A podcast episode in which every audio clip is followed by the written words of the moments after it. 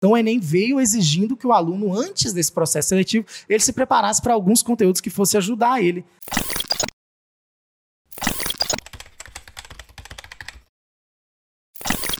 Bem-vindos! Começa agora mais um chá de redação. A gente segue agora num novo horário, que eu acho que vai ser melhor para todo mundo, né? Vocês chegaram a né, sugerir para a gente essa modificação e a gente, como sempre, né, faz o que for melhor para vocês. Então, o chá de redação agora. O artista deve ir aonde o povo está, não é isso? Olha aí. Isso é de quem? É Milton Nascimento? De quem que é isso? Não sei. Você traz a referência e não traz a bibliografia, Aí, ó.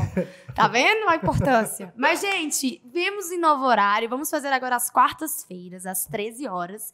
E como você já sabe, mas a gente sempre tem que repetir, eu sou Rayane Oliveira, eu sou tutora pedagógica de Ciências Humanas aqui do quadro. E eu tô aqui, como sempre, né, com o Pedro. Fala aí, Pedro. Oi, gente, eu sou o Pedro, monitor de linguagem. Estou aqui é, trabalhando com o Balt nesse podcast pra gente falar sobre redação de um jeito bem legal para vocês. Sim, e claro, né, gente. já começou a apresentar o nosso especialista, que é a pessoa que a gente entrevista todo o chá de redação, que é o cara que é especialista mesmo, chega dando dicas, chega dando explicações, que é o Baltazar, né? Obrigado, Raia. Você é sempre muito carinhosa. É carinho mesmo, mas é... assim, Admiração. Eu sou o Baldi, sou coordenador aqui da área de redação do quadro, né? coordeno os corretores, faço eh, conteúdo, sou professor aqui também de redação e tenho também um grupo de alunos que estou tendo o privilégio de continuar acompanhando, que são meus queridinhos, né? que vieram desde 2019. Agora a gente vai. Porque é o seguinte, eu não quis abandoná-los. Não, Falei assim, jamais. não, eu vou ter. Eu sempre falo, vou te acompanhar até a faculdade. Enquanto vocês quiserem eu aqui com vocês, eu vou. Só falta levar na porta da sala mesmo, sabe? Falar assim, e é a matrícula, vai lá, é, que é tipo 3 por 4 É tipo isso, só falta isso. Mas então eu tô continuando com essa galerinha. E hoje, gente, eu tô muito, muito animada, porque a gente tá vindo, né, de uma trilogia, uma sequência melhor, que a gente tá fazendo sobre o passo a passo da redação, e a gente tá chegando ao final da primeira parte, né, que é encerrar com a conclusão com proposta é, de intervenção, né? Não se preocupem aí, os nossos vestibulandos FUVEST, UNESP, entre outras bancas que não exigem propostas de intervenção, porque a gente pensando em vocês, vai fazer um novo podcast na semana que vem. Isso é triste porque eu tenho que avisar para vocês e acabo contando o tema pro Baltazar. É, eu, já, eu já sabia, né? Porque, tipo assim, a gente já tá vindo aí. É, então tá, então hoje vai ser só Enem, né? Isso, tipo, proposta, proposta de, intervenção de intervenção e sua conclusão. Perfeito. Então, nós vamos falar da estrutura de uma conclusão e da proposta de intervenção. Tá. Outro aviso que vale a pena falar é que hoje a gente vai falar de uma coisa que vocês conhecem também como agentes sociais da proposta de intervenção. Nós vamos fazer um outro podcast também especial, né, para esmiuçar cada agente social, para falar com vocês literalmente o que, que eles fazem, onde isso você é pode aplicar, porque isso é um assunto muito vasto. Se a gente ficar só agora, a gente vai acabar passando só por cima e a gente sabe que é uma defasagem, né? Principalmente com as mudanças governamentais, uhum. é uma coisa que todo mundo fica um pouco perdido. Né? Então a gente vai fazer esse podcast com os agentes sociais, ciência na próxima semana, na outra. Então você já tem aí dois temas das semanas seguintes para vocês já se prepararem para assistir, ficarem ligados, né? É, é, eu acho interessante demais. Eu acho que a gente tinha que falar, a gente, antes da gente entrar na, retrospectiva, retrospectiva, eu acho que a gente tinha que falar um pouquinho mais também sobre o nome. Alguns alunos me falaram assim: ah, por que, ah. que é o nome chá de redação? A gente já explicou, né, o nome do podcast, num dos podcasts anteriores, mas a gente vai explicar de novo, porque eu acho muito legal. Particularmente, eu acho esse nome bastante interessante. Chá de redação seria uma conversa que a gente aprenderia como se fosse uma conversa de chá, e seria que a gente estava aqui realmente conversando numa boa, né, de leve, e sem perceber, vocês estão aprendendo, tendo uma aula. Né? Então, esse chá de redação seria uma aula é, meio, meio descontraída. Cotidiana, né? é, né? Uma, coisa outro assim. formato. Isso. Exatamente. Uhum. E também a ideia de que nós estamos ao redor dessa mesa e vocês estão sentados aqui com a gente, né? Do mesmo jeito que a gente está aqui batendo papo, vocês estão aqui e a gente quer que essa aula não seja uma, mais uma aula maçante. Esse aqui é um, uma chance de vocês se aprofundarem na redação, de vocês chegarem é, a realmente obter mais repertório, que é uma coisa que você não trabalha tanto na aula teórica, que você vai ver a estrutura, e fortalecer os pontos fracos de vocês. Então aqui é o lugar de tirar a dúvida mesmo, já vou chamando vocês para participar ainda mais dos nossos comentários, tá? Oi Amanda, oi Felismina, oi Laura, João Vitor. Gente, vocês são super bem-vindos, isso aqui é para vocês. Participem, deem opinião de próximos podcasts, tanto aqui quanto no IG do Instagram, que é quadro EAD, tá? Entrem Arroba Balteduca. Ah! Esse é outro, mas é o do Balt, pode dar. O Balt Educa também é uma ótima fonte de informação para vocês, que aí vocês vão saber tanto mais sobre o Balt, as dicas dele, mas também sobre todos os projetos, né? É, sobre é, tudo, né? É, é, é, conteúdo gratuito mesmo, de qualidade com a arte bem legal, uma coisinha bem interessante. É, e a gente sempre, né, tanto o quadro quanto, quanto eu, a gente tenta pensar na, não só na, em like, em comentário, essas coisas, não. A gente quer passar um conteúdo fácil, né, e que seja também, de certa maneira, de fácil acesso. Então, isso aí é só para agregar mesmo, né? Tá de graça, a gente vai lá, dá, segue lá e assiste. Se, se quiser, fica. Se não quiser, gente, tudo bem. Bola para frente. Tem muito, né? É. Instagram legal por aí é. também. Mas segue o nosso também, é. tá? Mas é isso. No é. fim, era isso que a gente queria dizer. Vai pra retrospectiva, Pedro. O que, que a gente falou desde a série? Volta um pouquinho na série passo a passo e fala do último. Bom, é, na série passo a passo, a gente tá falando de cada etapa da nossa redação. Falamos no primeiro podcast da nossa introdução, de como é que a gente construiria uma boa contextualização pro tema, o que, que é uma tese, como fazer essa tese, como construir. Depois a gente passou no seguinte para o desenvolvimento, que é a parte mais argumentativa do nosso, do nosso, da nossa redação. É, e comentamos realmente sobre se há diferença entre os dois parágrafos, quais são os melhores mecanismos para fazer uma argumentação coesa, qual é a diferença entre coesão e coerência. Falamos de vários assuntos, né? Conversamos né? sobre temas super interessantes. A gente trouxe o Oscar aí no último podcast para falar sobre a questão da representatividade no cinema. É, falamos. Da globalização é, cultural. Da globalização cultural. Né? Isso, foi sobre globalização no cinema, pensando no Oscar, né, com a, a vitória do Parasita e pensando onde que é o lugar do estrangeiro, né, no cinema, uhum. num cinema tão é, centrado na América, no sentido da América, Estados Unidos, né? E foi muito legal. A gente, como sempre, divide né, o nosso podcast em duas partes. Quem está chegando aí, conhecendo a gente agora, a gente sempre vai fazer primeiro uma parte mais da estrutura textual, como vocês já sabem, que são as perguntas do nosso tema, que no caso hoje é proposta de conclusão com proposta de intervenção. Depois a gente vai fazer o Bora Discutir de novo, né? O tema de hoje é super legal. Esse é surpresa pro Balt, estou Sim, animada. É.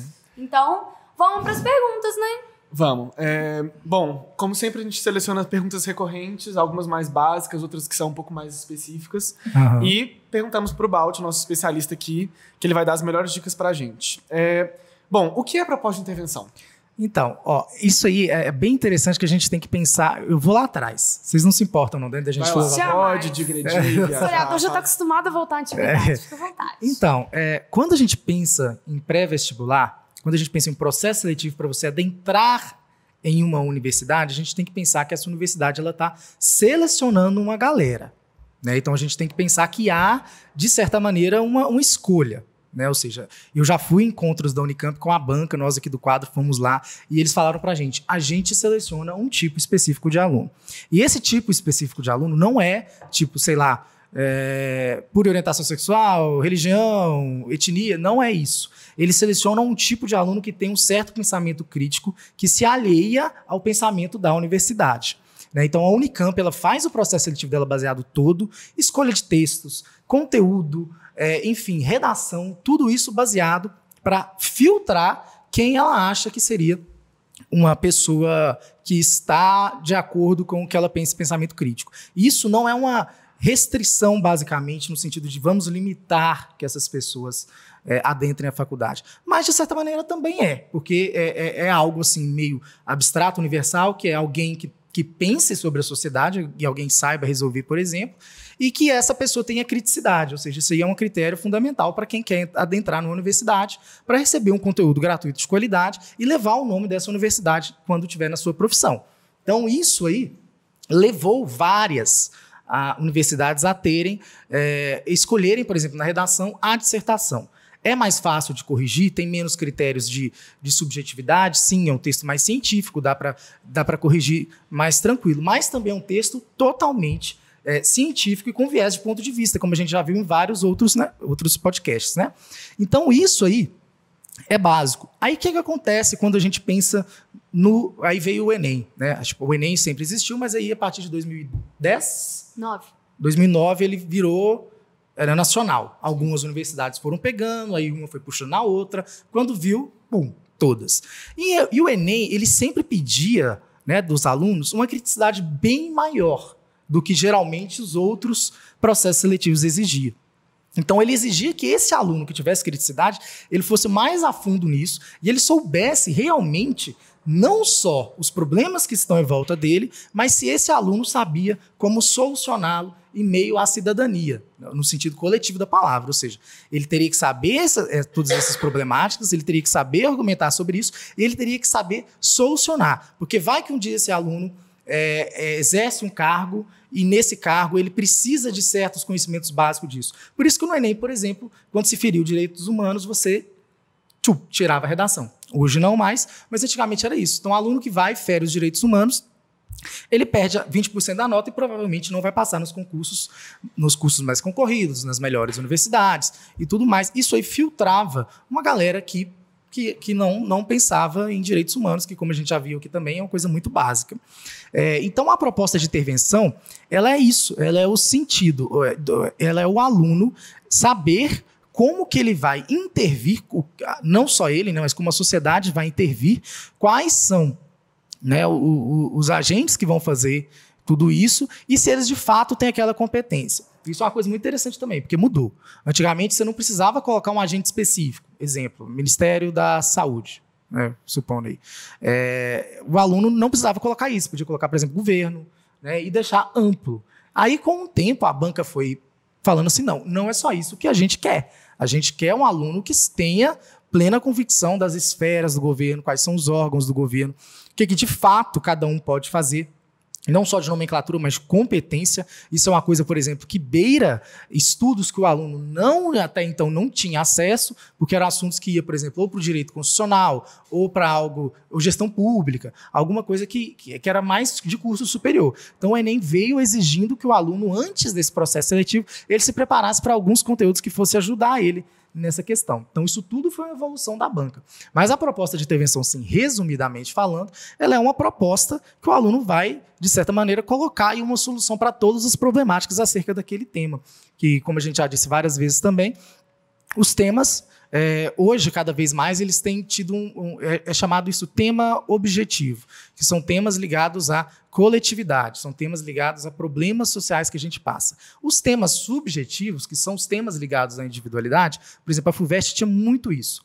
É, em 2002, salvo engano, teve uma proposta de redação da FUVEST que era perguntando ao candidato quem eram os modelos dele de vida. Podia ser é, religiosos, pais, enfim, professores, o aluno pegaria esses exemplos dele, da vida dele, da individualidade dele e escreveria sobre isso. Isso é um tema muito individual e que geralmente hoje não cai mais em quase nenhuma banca, porque elas realmente querem ver, além da individualidade, se o aluno está pensando na coletividade. Então, a proposta de intervenção é ele solucionar esses problemas é, sociais baseados no conhecimento que ele tem sobre os órgãos públicos, sobre ONGs, sobre, enfim. É, vou guardar essas informações, porque possivelmente a gente vai falar delas vai, mais adiante, né? Vai. Mas uma coisa que você falou que é interessante, eu acho que a gente precisa ressaltar, é que a gente vive numa república democrática. Viver numa república democrática implica direitos e implica deveres. A nossa participação ativa, né?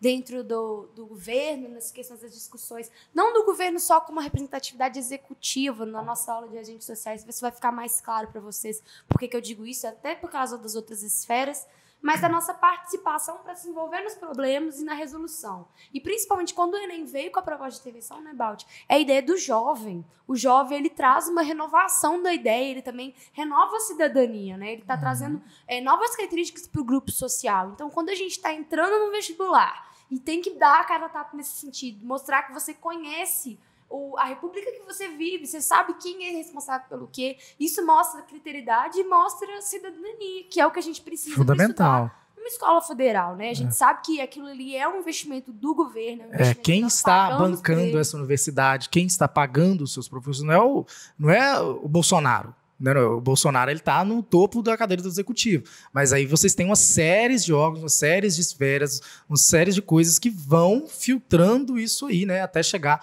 na universidade. A gente tem a, é, negócio municipal, federal, estadual, tudo isso é muito grande. É, dá para fazer, você acha, um esquema disso? Tipo assim, dá. A gente um pode esquema. fazer isso dentro do. Quando eu, falo, eu quero falar de agente social, a gente também vai entrar muito na questão do ministério. Porque muitas propostas que a galera faz é meio alheia. A gente vai falar um pouquinho sobre isso, né? Meio alheio à questão da. Isso é possível de fazer? É. Temos dinheiro para isso? Tem uhum. gente para fazer isso? Tem uma instituição para isso? Então, é muito para. Ih, falou que meu microfone tá abaixo. Já resolveu aí? Ah, já aproveitando que você vai. É, pode. Já que você vai parar a sua raciocínio aí. Lucas Medina, saudades do Balt. Minha capivara está com saudades. Abraço de Mato Grosso do Sul. Oh. Gente, Lucas é de uma cidade muito do interior. Ele era meu aluno, né, o ano passado. Agora abandonou a gente, né, Lucas? Pronto, falei, não está com a gente mais. É, ele queria, tadinho, ele queria muito, mas enfim, passou por umas coisas lá, não, não, não pôde. E saudades de você, Lucas. Eu espero que esteja tudo bem, tá? Me sinto aqui abandonado por você, mas, mas tudo bem. Continuarei te acompanhando, né, pelo, pelas redes sociais tudo mais, até você passar na universidade, você vai receber o meu parabéns. Se Deus quiser, esse ano. 17 educa aí, né? Oh, Isso que é um professor, né, gente? Isso que é um professor. Olha, ah, carinho é tudo, que gente. Então, assim, uma das coisas que eu falei do microfone aí, tá melhor aí o áudio, gente confirma pra gente, né? E a gente segue falando das perguntas. A minha segunda pergunta era justamente qual era o objetivo de você ter uma proposta de intervenção numa conclusão. O Balt arrasou sem nem saber. Já Respondeu tudo. Respondeu tudo. E a segunda, então, a gente vai para a terceira, né? Que é como conectar a proposta de intervenção ao parágrafo anterior. Ah, sim. Não, legal essa pergunta. Foi você que fez, né, Pedro? legal demais, porque a gente, tava, a gente teve essa mesma pergunta no desenvolvimento, né? E é algo muito importante. Então, para a gente conectar a ideia dos parágrafos, só para eu abrir novamente, né? Porque vocês fazem uma pergunta, eu vou abrindo, eu vou respondendo depois, depois a gente volta à importância. Mas responde livre. É, tá responder é responder. É. é. É, a ideia de conectar os parágrafos está muito ligado com a coerência e a coesão que a gente falou na aula passada. Né? Então, para você falar, passar de um parágrafo para outro sem essa fragmentação, sem essa sem ter realmente um, uma quebra na progressão textual, a gente utiliza de certos articuladores, que podem ou não ser conectivos. Né? A ideia é que sejam conectivos porque eles exercem mesmo essa, essa função de conectar. Né? Conectivos conecta. É, então aí vocês utilizam esses conectivos para trazer as ideias. Só que muita gente fica focada, né, Pedro, só com a ideia de conectar os parágrafos. E no Enem, na FUVEST, em todos os outros processos seletivos, não só na dissertação, mas como, como qualquer outro gênero textual, os, a, os períodos, as frases, elas têm que estar também é, conectadas por conectivos ou articuladores para você ter essa progressão, ter essa coerência que vai seguindo. Isso é muito ligado lá por exemplo, a ideia do sentido, né, da semântica, enfim, da, da, das sentenças mesmo, e que acaba levando na coerência. Então é muito importante que vocês pensem nisso, se os seus períodos, suas frases também estão conectadas bonitinho, porque às vezes fragmenta, e isso é penalizado na competência 4, no caso do Enem, e no critério 4, no caso do ITA. Então é muito importante vocês têm essa ideia. Agora, qual que seria o conectivo que a gente utilizaria para ligar o último parágrafo ao penúltimo do texto? É, geralmente são os conectivos que têm a ideia semântica de finalização, de conclusão. Então poderia ser portanto, poderia ser em suma, também dando uma ideia de resumo, poderia ser ah, enfim, esses, esses conectivos que dão uma ideia de finalização. Pode, pode colocar assim, conclui-se, né? Portanto, isso aí é muito bom. Eu adoro utilizar os, os conectivos é, indiretamente colocados, né, deslocados, porque você coloca conclui-se, vírgula, portanto, vírgula, e coloca o seu raciocínio. Que isso aí mostra que você, além de saber que tem que colocar aquele conectivo, você ainda está né, dando uma sambadinha ali, falando que você sabe utilizar a regra da vírgula bonitinha, o jeito certinho ali da progressão textual, e tudo fica lindo, maravilhoso. Eu, quando pego um conectivo deslocado no início do parágrafo, aí, gente, eu vou à loucura. É É, Bausch, e você falou aí da, do conclui-se, a gente está falando de proposta. Existe uma diferença, assim, é, clara entre conclusão e proposta? As coisas se misturam? É, como que isso funciona no Enem? Tá. Então, a gente tem a, a parte do texto que é a conclusão texto dissertativo argumentativo, tem introdução, desenvolvimento, conclusão. A proposta de intervenção, ela vai, de certa maneira, suprir esse papel da conclusão. É como se ela fosse a conclusão para os processos seletivos que cobram efetivamente esse tipo de conclusão. E agora, uma coisa muito engraçada, Pedro, que pouca gente sabe, é, eu tenho até medo de falar isso nas minhas aulas, mas eu vou falar, gente, mas saiba que eu não indico, tá? De acordo com o edital do candidato, É, e de acordo com, com o edital do Enem para os corretores, é, a proposta de intervenção não tem necessariamente que estar na conclusão. Não há obrigatoriedade no edital dizendo que pode ser ou não. Existem redações que têm notas muito boas que têm a proposta de intervenção no desenvolvimento. Olha o choque. Choquei, choquei. Só que é muito difícil fazer isso. É porque pensa, você não começou a falar e não concluiu ainda nem os argumentos para mostrar a necessidade de intervir nessa questão. Uhum. Você não delimitou ainda uma problemática. Você não conseguiu, sabe?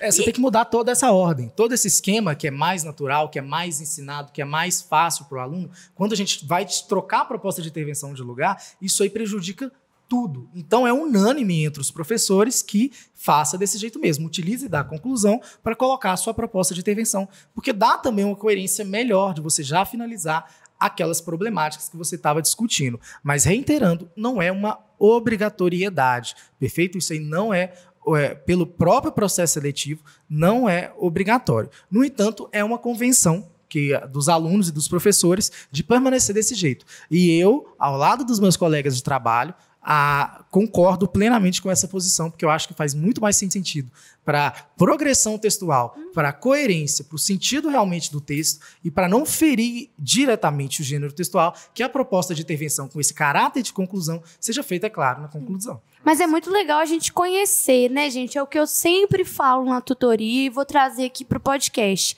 a leitura de edital, manual, tudo que tiver disponível de informação sobre um, um, um, vestibular ou um processo seletivo é obrigatória. Gente, senta, faz um calendário só de quando sai os editais de todos os vestibulares que você quer fazer. O manual do candidato, muitas vezes ele é ofertado inicialmente não edital. Só é. que todos eles têm o manual de candidato, e o edital. Ou só tem o edital. Não tem como só ter um manual do candidato. Porque o manual do candidato é mais prático, sabe? Tipo assim, ah, o horário da, da prova, quantas questões. É uma coisa mais estrita. O que pode levar, o que não pode levar. E o, e o edital e a matriz de referência de um vestibular vão falar do conteúdo que vai ser abordado de forma mais extensa, né, Balt? E você ter isso lido antes do vestibular, você vai chegar lá muito mais tranquilo. Você vai, assim. Você não vai saber as questões, claro, mas você vai ter um eixo não só do, da estrutura da prova, mas do, do, tipo de coisa que é o interesse daquela banca. Então eu acho que é essencial essa dica da RAI. Realmente. Conhecimento é. é poder, gente. E tem o Enem ainda tem uma coisa muito legal, em específico para redação, que é a cartilha do estudante de redação, sobre redação. É mesmo? Específico sobre redação. Então tem lá todo ano, né, Pedro? Eles, eles disponibilizam é, redações nota mil do ano anterior, quais são as é competências, que que mudou, o que que não mudou, o que que você tem que fazer em cada competência. É, é extenso, acho que são 40, 30 páginas, não sei, mas vale a pena porque é uma aula de redação assim de seis meses. Né? Se você pegar para estudar isso aí, e um dia você vai matar, sei lá, seis meses. Então é muito importante ficar atento aí aos, a, a tudo que, que, que, o, que, o, processo seletivo faz para realmente informar. E às vezes o aluno perde tanto tempo fazendo outras coisas, né? É, mapa mental bonitinho, tridimensional, nas paletas de cores, não sei o quê, para postar no Instagram e tal. E aí vai e, e perde um tempo todo com a organização puramente desnecessária, nesse caso que eu citei, não precisa ser uma obra de arte o seu mapa mental, né? É, que aí perde muito tempo fazendo isso, no tempo que ele podia estar lendo um documento obrigatório, porque o, processo seletivo parte do princípio que esse que documento é obrigatório você tem que ler. Caso você desobedeça. Igual uma vez, olha pra você ver, gente, olha uma situação que eu passei. Fui fazer um, concurso, um concurso público. Hum. E fui de piercing. Não podia. É, não podia. Eu tive que arrancar o piercing. Vai, tipo assim, eu tive muita sorte, porque eu poderia ter me machucado. Inclusive, outras pessoas que tinham piercing, elas, se machucaram. elas não se machucaram, mas elas tiveram que perder tempo da prova indo ao médico que estava de plantão para ele remover quase cirurgicamente os piercing para eles, fazer as, fazer, eles fazer as provas. Então, assim, ler o edital é fundamental para você não cometer a gafe que o tio Balt aqui cometeu na hora que estava tentando fazer o concurso, o processo seletivo dele lá, viu, gente? Então, assim, é. É, leiam o edital, leiam a, a cartilha e tudo mais. Antes da gente começar, a gente podia ler umas dúvidas? Acho Podemos, eu ia falar isso agora. Ó, oh, a gente atualmente não é mais efetivo na proposta utilizar OSCPS em vez de ONGs. Vamos falar sobre isso, Filimina, é Filismina, né? No nosso podcast sobre agentes sociais, porque essa é uma pergunta super importante, tá? Muita gente, porque já escutou sobre ONG, tem uma visão da ONG como um agente social muito diferente do que ela realmente tem capacidade de fazer pela sociedade é, como um todo, tá? Então, a gente vai falar sobre isso. Eu peço para você ficar ligada, para a gente poder delimitar. De qualquer forma, só para né, é, dizer que se é mais efetivo, vai depender também, isso que eu estou te falando, da ação que você está delimitando para essa instituição. Como não é uma instituição linkada ao governo, você tem que tomar muito cuidado na hora de utilizar. Tanto que no nosso agente social, eu já adianto que nós vamos falar um pouco sobre tipo, a dificuldade que é de você ir para o meio privado, né? Para você ir para o meio que não está ligado ao governo. Porque tudo que você diz na Constituição, que são direitos nossos, são direitos nossos são fornecidos pelo governo. Então, todo o resto é um complemento. E a gente tem que saber usar esse complemento. Senão a gente acaba responsabilizando alguém por uma coisa que, na verdade, não é responsabilidade dela. É. Né? Perfeito. Aí a outra é como faz a conclusão para relações fil redações filosóficas. Maria Eduarda Pimentel. A gente vai fazer o podcast da semana que vem sobre redações filosóficas no sentido, né, reflexivas a conclusão pura e simplesmente nessas redações. Porque você pode perceber que no nosso passo a passo a gente o tempo todo, né, ficou falando das duas, a gente deu dica tanto para uma quanto para outra de desenvolvimento, tanto para uma quanto para outra de repertório, mas a conclusão é o momento em que elas se diferem bastante. Então a gente preferiu fazer essa divisão. Vem semana que vem discutir esse assunto com a gente, tá, Maria? Que eu acho que vai ser muito legal. Outra, Balt, acho que essa aí você vai ter que entrar, ó. Faz sentido passar o tempo inteiro sem falar o agente na conclusão do nada culpar a mídia e o governo? Ótimo, responde essa pergunta, que também foi uma pergunta que apareceu. Foi, apareceu no último podcast, eu acho. Apareceu, Marlos. É. Eu acho que inclusive foi você. Não? Não. Acho não? que não. não. É, tá. Mas assim. Tá aqui também, eu pus, tá? Ah, pois? Então, é sempre interessante que você é, por exemplo, a negligência governamental é uma coisa que ela praticamente é culpada por quase tudo. A gente pensar, por exemplo, que o Estado tem é, obrigação, né? É, de cuidar do cidadão. Então, negligência governamental sempre geralmente cai em várias, vários temas aí que, que é possível você utilizar disso como uma problemática para o tema, e é claro, você vai colocar na sua ação que, que isso também tem que estar ligado. A ideia é que esteja conectado. Agora, quando a gente fala de mídia, por exemplo, a gente pode sim utilizar a mídia como um agente, mesmo sem ter utilizado, sem ter falado sobre é, ela anteriormente. Agora, a gente tem que colocar certo detalhamento nisso. Né? Tipo assim, a gente tem que colocar sabe, por que, que, que vai colocar a mídia, o que, que ela vai fazer, é, especificamente o que, que ela vai fazer, vamos detalhar isso, para fazer sentido. Tá? Aí a ideia é que se você conseguir realmente colocar isso sem ficar piegas no seu texto, é bom. Mas é, alguns agentes não precisam estar, é, não precisam, não precisa, não precisa estar é, mais é, previamente colocados no seu texto. Eu acho interessante, só um adendozinho, é que diferenciar o culpado, digamos, o motivo da, da, da sua problemática e o agente. Porque Perfeito. o agente da proposta, ele vai uhum. é, ajudar a, a, solucionar o problema e não causar. Então, se você falar, por exemplo, que a mídia causa um problema e, e a mídia resolver, solucionar, né? você tem que explicar isso muito bem. É. Porque existe uma certa contradição nisso. Sim, como é, é que... possível. Uhum. Tipo, ah, uma, uma nova regulamentação interna da mídia. Uhum. Ok, como proposta.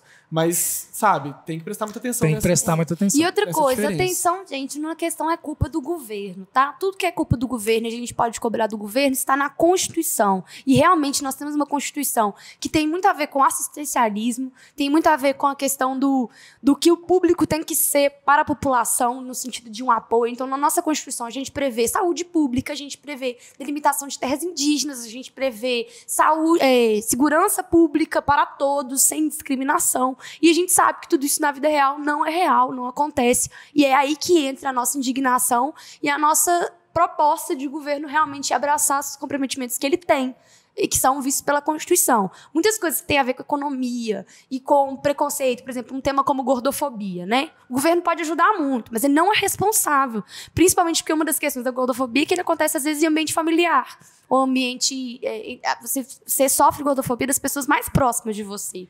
Então, o governo ele não tem necessariamente a ver com isso. Ele não é pai e mãe de ninguém. Hum. Né? Ele é um amparo, ele é a coisa pública. Sempre pense no governo como na coisa pública. Então, tudo aquilo que está linkado ao governo, a gente pode colocar. Porque isso acontece muito, né? O povo antes colocava assim, governo. E o governo era o cara que fazia hum. tudo, era o cara que era culpado. Governo Estado. Você põe assim, coisa mais genérica, nem especifica nada. Exatamente, é um perigo.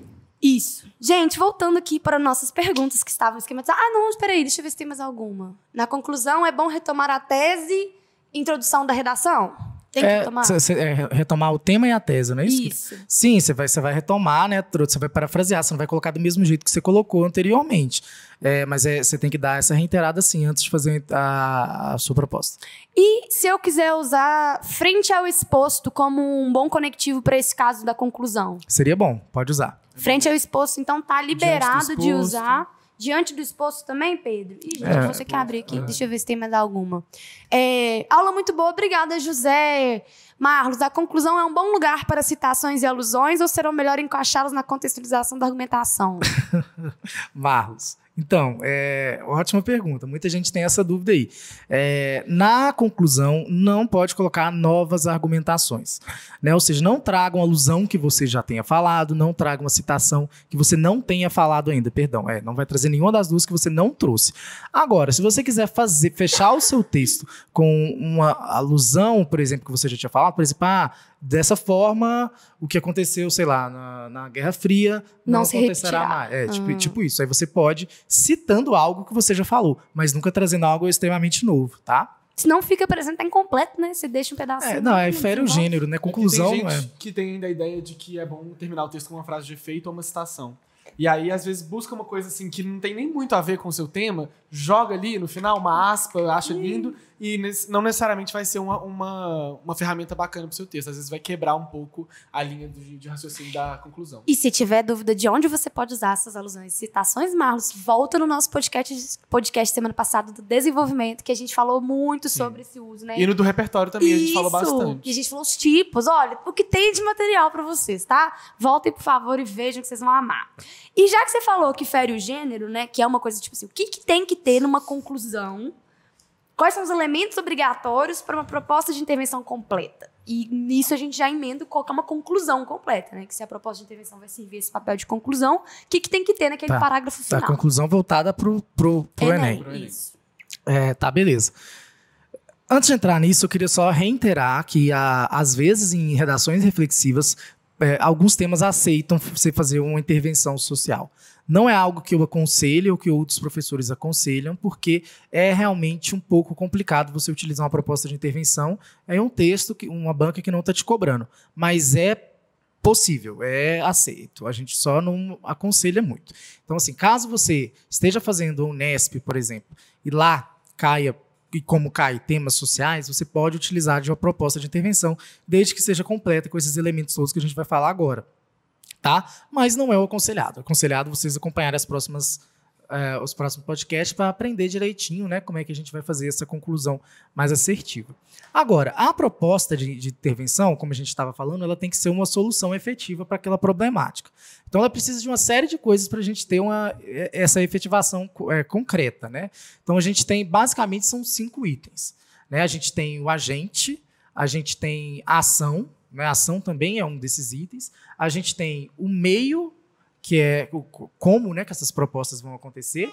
A gente tem o efeito, que, ou seja, quais são os efeitos que essa proposta vai acarretar na sociedade. E a gente tem o detalhamento, que é aquilo que eu estava falando mais cedo, que é a respeito do, de você detalhar essa ação, você detalhar esses agentes, você detalhar é, os meios, para mostrar realmente que você tem conhecimento de causa. E isso tudo, se você esquece um item, cai para 160. Esquece outro, cai para 120. Esquece outro, cai para 80. Esquece outro, cai para 40. Não fez proposta de intervenção, zero. É bem automático mesmo. É. Cada item corresponde a 20 pontos, você vai observando. A 40, né? 40, 40 pontos. É. Muito é, bom. Cada um vale 40 pontos. 40. E aí, como que a gente diferencia, por exemplo, o modo, que é o meio, né, do detalhamento? O detalhamento seria eu explicar o que, que é cada ministro, ou o que, que é de cada órgão que eu citei? O detalhamento seria você especificar as suas ações. Por exemplo, ah, eu quero propor campanhas publicitárias. Uhum. Como, essas, como essas campanhas publicitárias vão ser feitas? Como que elas vão funcionar? Quais são os públicos? Entendeu? O que, que vai ter o conteúdo nelas? Isso é o detalhamento, não é só soltar uma ação. E, e aí muita gente confunde o detalhamento com o meio. Uhum. Né? O meio, por exemplo, é como que essa proposta vai ser colocada. Ou seja, ah, eu quero, vamos, vamos pensar assim, uma bem clichê, quero a conscientização da, da, da sociedade. Aí a gente fala, essa é a ação. O meio dessa ação seria, por exemplo, as campanhas de propaganda governamentais. E aí a gente faz assim, por intermédio, coloca entre vírgulas bonitinho para mostrar exatamente para o corretor onde está o meio, porque é muito complicado quando não coloca esse tipo de expressão para o corretor achar o meio. Aí ele fica perdido vindo, voltando no sua proposta de intervenção e às vezes acaba penalizado porque ele não vai achar esse meio fácil. Então sempre coloco por intermédio de, enfim, aí você coloca. Então dentro desse intermédio que seria as campanhas, as propagandas a respeito dessa conscientização, a gente vai falar como que essas campanhas vão fazer, como se fosse o como do como. Né? Então, esse como do como seria o detalhamento. Essas campanhas vão ser voltadas para o público-alvo de sei lá o quê, é, e, e, nelas vão estar explicando isso, isso, isso, blá, blá, blá, blá, blá. Né? Então, isso é o detalhamento. Aí, no final, eu sempre aconselho fechar com efeito, né? que eu acho que o efeito dá o fechamento legal para o texto, que aí você vai mostrar que aquelas problemáticas não poderão ser suprimidas, ou que blá, blá, blá, e por aí vai. Né? Garantir-se-á a plena sei lá o quê. Adoro, adoro a mesóclise na conclusão, gente. Adoro. Dicas e dicas é. e dicas. E já que você já explicou o que, que tem que ter, né? O que, que e a gente falou também o que, que não tem que ter com a questão das alusões, né? É adequado fazer a proposta dupla? Peraí, eu me perdi. Não, peraí, como é que é? A dica dos corretores do quadro é que as propostas conscientizadoras são fracas e que o Enem não gosta desse tipo. Mas utilizar campanhas governamentais não é uma forma de conscientizar a sociedade? Marlos, perfeito. A gente tem que pensar o seguinte: tem que ser efetivo. A conscientização realmente surgiu o boato que ela estaria perdendo a força junto com, com isso, porque geralmente estava muito amplo. Existem coisas que não, que não podem fugir. É claro que ficou o senso comum culpar, é, colocar a conscientização da população, colocar as famílias para resolver os problemas, tudo isso aí ficou muito clichê. Mas até o momento, eu particularmente não vi nada que, é, que, que, que, proibisse determinadas coisas. Rolam realmente esse burburinho. Né? É um clichê porque ficou muito comum. É, né? ficou muito comum. Mas assim, cada proposta é uma proposta. Se tiver uma proposta que você não sabe o que fazer, além de conscientizar a população, a recomendação é que você fique no clichê. É. Tipo assim, não vai inventar, mirabolar, é, é, fica no seguro, tá? Mas assim, é, realmente rola esse burburinho aí sim, tá? É porque, tipo assim, você vai fazer, igual a gente adora, o tema que a gente mais fala, mobilidade urbana. Sim. Você vai falar, fazer só uma conscientização, a questão da mobilidade urbana, ela é muito física. É. Ela tem muito a ver com uma organização que tem que ser feita no meio físico. Então, se você tem essa organização, você tem um, um alguém para fazer, não pode ser simplesmente conscientizar. E você pode ter, por exemplo, duas propostas, duas ações, né? É claro que só uma dessas ações vai ser completa, vai ter os cinco itens que a gente está falando. A outra não precisa obrigatoriamente ser completa, ela precisa estar tá lá bonitinha. Então, essa outra poderia ser a conscientização, você deixa aberta e depois você vai detalhar, vai colocar tudo a respeito da. Seria uma outra proposta para você fazer. É, você pode ter dois agentes também, não tem problema, tá? Mas é uma coisa que às vezes você pode ser evitada, dependendo do número de linhas que você tenha, se você vai conseguir realmente detalhar. Então, o ideal é que você faça uma proposta, um agente, bonitinho, tudo só um mesmo, e, e, e capriche nisso. Mas caso você queira colocar um agente junto com outro, também não tem problema. O que você tem que fazer é, uma ação vai ter que ser completa, vai ter que ter agente específico, não pode ser só governo federal, tem que colocar. Aliás, não pode ser só governo, governo federal ainda pode. É, mas você tem que colocar realmente é uma ação completa. Matheus, acabamos de responder sua pergunta. Governo só não pode, mas governo federal deve intervir? Pode. Mas como o Bot já disse, presta atenção lá na, daqui a duas semanas, uma semana que vem, tem o de reflexiva, né? Conclusão reflexiva. Na outra semana tem um de agentes sociais. Assistam essa aula, gente, vai ser legal. E aí, nesse momento, a gente vai conseguir ensinar para vocês muito de como funciona o governo. Porque às vezes não é que você vai perder pontos, mas é aquela questão da originalidade, impressionar o corretor, mostrar que você tem criticidade. Uhum. Você é capaz de poder delimitar melhor, né, Balt? Uhum. E a gente vai ajudar. E, gente, a gente encerra essa primeira parte. Né, do nosso podcast e vamos para o Bora Discutir. E o tema de hoje é muito bacana, eu amei, que é o tratamento no sistema público gratuito de saúde das ISTs. Hum, tratamento. Bom. Alguém sabe o que é ST, gente? Aposto hum. que o povo vai se confundir aí. A gente vai deixar isso no ar e a gente vai discutindo. Aí eu quero ver esses comentários aí, ver se vocês sabem. Não vai pescar no Google, não, viu, gente? Não. Abre a aba aí, não. É. Vamos ver se a gente sabe. Tá? Então, a primeira coisa que a gente delimitou é que nós estamos falando do tratamento. Ou Perfeito. seja, o tratamento tem a ver né, com a prevenção, sim, mas tem mais a ver com a questão do.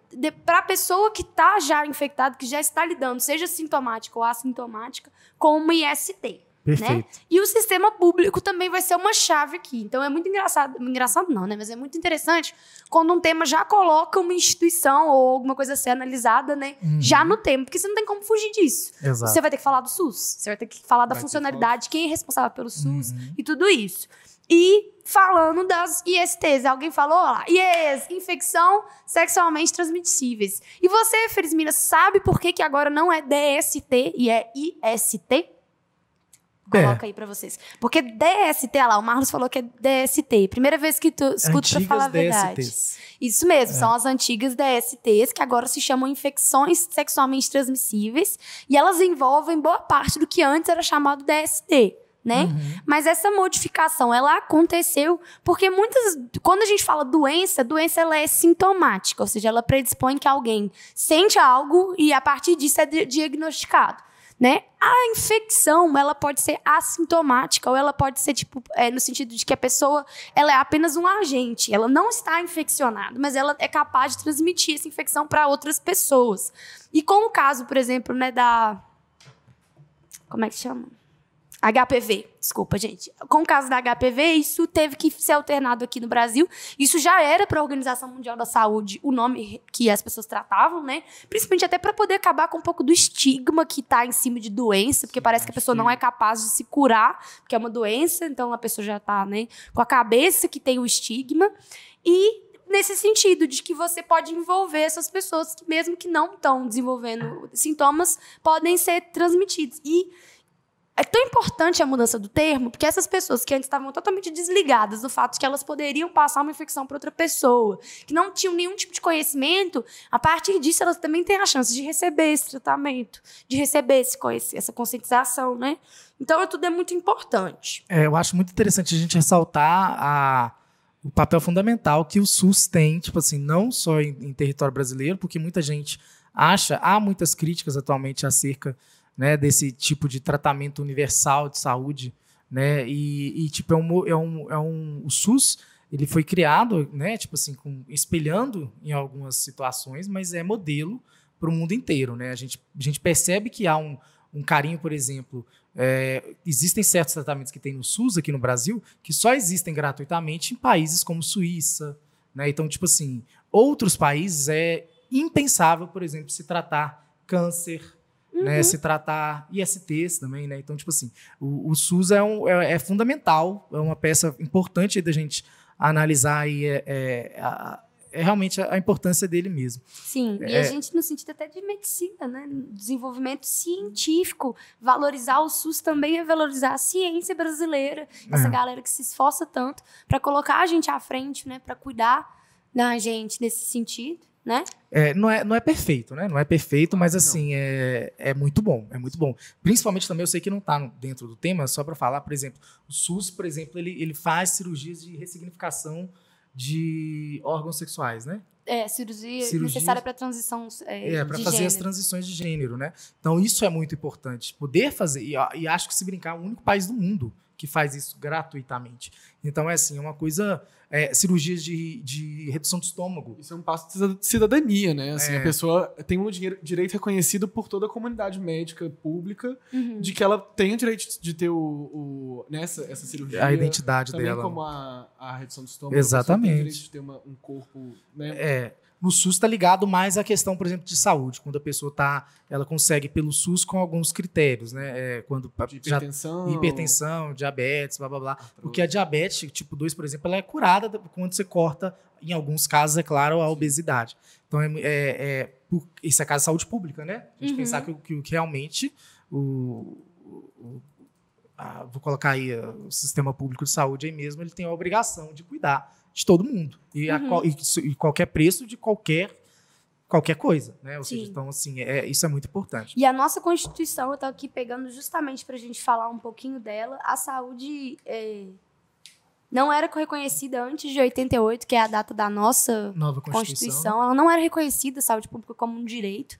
E foi na nossa Constituição de 88 que realmente marcou, gente, a nossa Constituição. Por favor, conheça a Constituição, sabe? Ela é, ela é maravilhosa. Boa, muito nova, e é uma pena ela ser quebrada constantemente. E, tipo assim, a gente tá, em vez de a gente prestar atenção no que tem nela, a gente tá sempre colocando adendos, a gente tá sempre querendo modificar ela nas, nos detalhes, é. e acaba que ela fica uma Constituição que tem artigos muito bons uhum. e subartigos e parágrafos que complicam ainda mais a situação, sabe? É, por exemplo, a, gente... a Constituição dos Estados Unidos é a mesma, desde sempre, né? Sempre. Só pra gente pensar nisso. É, tipo assim, o quanto a nossa Constituição é nova. E é a Carta Cidadã, cara. Ela, essa Constituição representa o que é ser cidadão brasileiro. E quando a gente fala de saúde coletiva, tem muito a ver com você ter um direito também individual. Quando as pessoas falam assim, ah, mas eu não tenho é, deficiência física, então, portanto, eu não vejo a importância de um tratamento ou de um assistencialismo para quem tem deficiência PC pelo SUS. Uhum. Porque isso é tipo uma minoria. Não, não é uma minoria, é uma parte constitucional constituinte da população brasileira, assim como as pessoas que têm AIDS, assim como as uhum. pessoas que contraem a hepatite, né?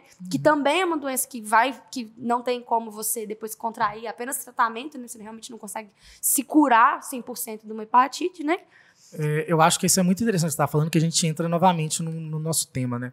A gente pensar na, no estigma que é ser, ter uma IST, principalmente se for o HIV que, que leva né, a, a, AIDS, no caso. Uhum. E é, é, muito importante porque a gente pode pensar em uma alusão aí, que não de muito tempo atrás, né, de quando surgiu, é, de como isso era cruel. Esse, esse não só, ah, como é que fala, o diagnóstico de tal doença, mas também o tratamento que a sociedade tinha para com ela. Uhum. Né, a gente, eu conheço várias pessoas mais velhas, homossexuais e tal, que falam, e tipo assim, isso é nítido, há entrevistas, né? Brincar, acho que até o Fantástico perguntou o que, que você acha de, é, da, da AIDS na época. E as respostas eram tipo assim: ótimo, tô adorando, porque na época estava matando apenas um público que é uma minoria, até hoje, né? Que são os homossexuais, né? homossexuais, transexuais, por aí é. vai. E, e você vê o estigma presente quando você abre um site e você consegue ver uma variação de que o público de risco ainda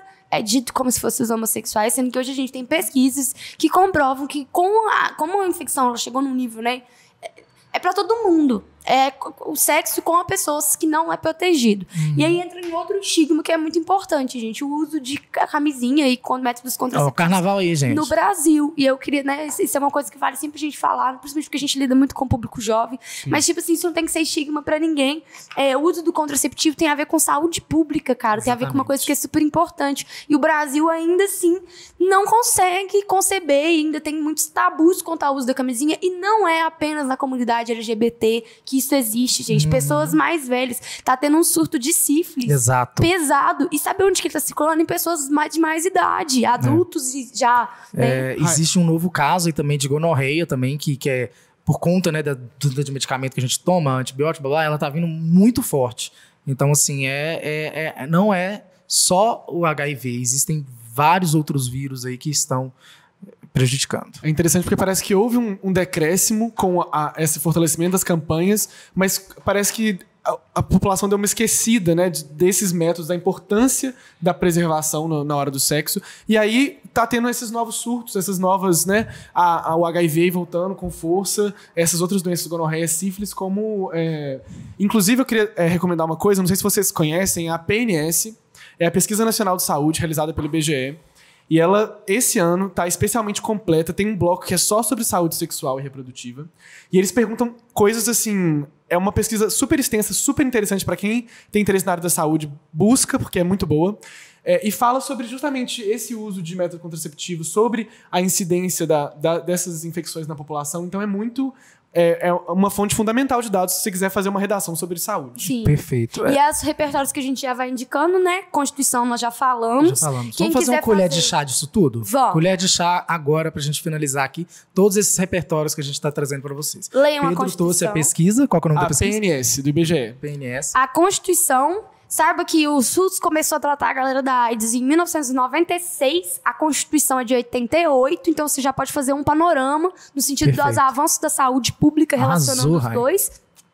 E você pode também, de, 2000 até, de 2010 né, até 2015, pesquisar como que o Brasil foi proeminente na saúde, né, na, na questão do combate, tratamento da, das ISTs no mundo todo. Isso aí, gente, tem é um departamento, deixa eu só pegar o nome aqui, ó. Ele ainda tem um nome antigo, né, que chama Departamento de DST, AIDS, Hepatites Virais do Ministério da Saúde. Então é um departamento dentro, entra lá, pesquisa direitinho, que aí já vale a pena, tipo, vai vir em 2013 até 2015, você vai poder usar de repertório histórico. Tá, para quem for fazer o ENEM, eu tenho uma música Agachadinho, que é um axé maravilhoso da harmonia de samba né? Que é agachadinho e tal.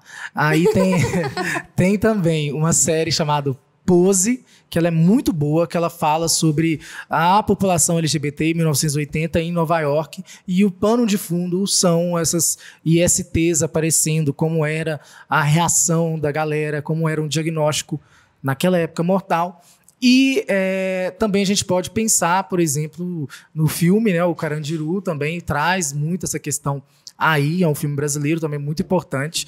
E eu acho, gente, que, que, é, que a mensagem que eu quero deixar para vocês assim é de empatia mesmo. Uhum. Tá, gente? Todo mundo. Não é porque a pessoa conseguiu uma doença ST que ela é uma, sei lá, safada, que ela não tem cabeça, que ela é problema dela, se vira. Não, gente. IST a gente pega mesmo é infecção. Transar, tem a ver né? com tipo, saúde é. pública. A herpes, por exemplo, gente, é saliva, tá? É, ué. Então, Vai tipo no carnaval, assim, e é, é, e é uma infecção, tá? E outra coisa aí, por favor, assistam Sex Education na Netflix, cara. É, muito bom. sou muito, muito fã dessa série. Que bom que eu tive a chance de falar dela, tá? É muito, muito é bom. Muito, e, tipo assim, bom. vai ser bom pra vida de vocês, como a nossa... Por sermos jovens, precisamos brigar com os tabus dos nossos pais, os tabus que vieram antes da gente. A gente pode ser menos retrógrado nesse sentido. Exatamente. A gente Nós tem que lembrar... não estamos ofendendo ninguém nesse sentido. É, a gente tem que lembrar. Freud aí também, repertório, tabu, falar uhum, sobre isso. falar sobre isso, falar sobre sexo. O Freud, nesse sentido, vale muito a pena. É um o estigma sexual faz parte da nossa, do nosso ego. A gente está sempre... Tudo. A gente está sempre se reprimindo porque a gente vai estar sempre se controlando pelo outro, e o outro ainda é retrógrado. Então, a gente tem muito a ver, arrasou, gente. Perfeito. Muitas. Gente, foi um prazer, né? Semana que vem a gente é, estará aqui novamente. Pois é, eu fiquei pensando nisso, eu não queria falar ao vivo, não sei se vai ter. Mas, mas eu assim, acho que não. fiquem atentos, eu não vai acho ter que não? não. Gente, é. semana que vem nós não temos, então adianta os nossos planos é. pra frente. Daqui então... a duas semanas a gente fala Isso. da conclusão reflexiva e depois Isso. a gente fala dos agentes. Exatamente, porque, é, porque carnaval, né, gente, não é por nossa má vontade, não, porque a gente tá trabalhando, mas é porque a gente trabalha na Savassi, no Belo Horizonte. Quem não sabe, é o melhor carnaval eleito do ano passado do Brasil. Então não tem como chegar aqui é. pra reunir. Mas assim, dúvidas com é o balde, quem tem o e-mail do Balt aí, né? É, vou estar trabalhando. Vai estar casa. trabalhando. Monitoria também de redação. Redação de funcionando. E eu vou estar onde eu sempre estou, mas assim, nos encontramos em breve. Beijinhos. Gente, 678, hein? 678. Ah, é? Ah, é. 678. Estamos aqui, divulgação. É, pesada. Acompanha aí o Instagram do quadro para vocês terem essas notícias. Isso, Beijo. Tchau, tchau. Beijo, gente.